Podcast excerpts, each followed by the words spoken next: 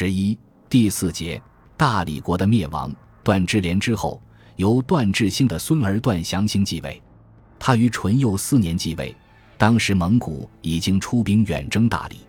段祥兴派将领高和领兵止御，可惜他战死于九河。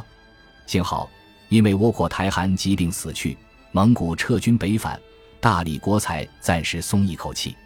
淳佑十二年，段兴志继任不久，蒙哥汗命令乌梁和台辅佐忽必烈率军远征大理。这次蒙古兵分两路，一路由乌梁和台率领，经吐蕃渡进沙江，在大理与忽必烈所率中路军会合。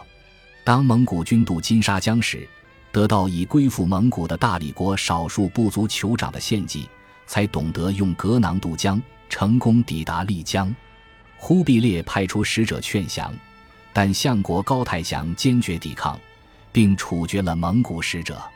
于是，忽必烈率军长驱直进，占领了龙首关，在没有过到任何抵抗的情况下，直逼大理城。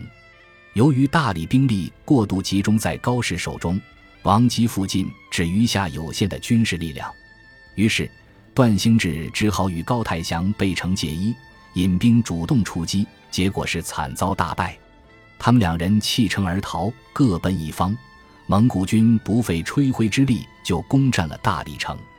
后来，蒙古军在瑶州擒获高太祥，他临行时慨叹道：“断运不回，天使其然，为陈云守盖其分也。”忽必烈认为他是忠臣，所以其后代许已是奇官。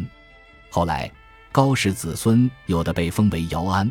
鹤庆等地方的土司，世代承袭三十多代，直至清朝实行改土归流为止。